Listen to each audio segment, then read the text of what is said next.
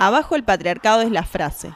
Dos millones de mujeres la gritan frente al Congreso Nacional Argentino, mientras en el recinto se está tratando la ley de interrupción voluntaria del embarazo.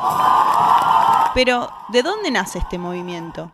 Algunas dicen que estamos viviendo la cuarta ola, mientras que otras sostienen que no se tiene que hablar de olas, sino de un movimiento continuo que incluye otras experiencias históricas. Lo que sí es cierto es que para todas las posiciones, las mujeres argentinas se ubican a la avanzada del movimiento feminista mundial.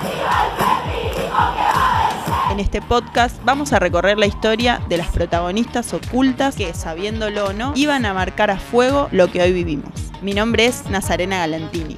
Mi nombre es Manuel Leiva. Y esto es Historias de Fuego Feminista.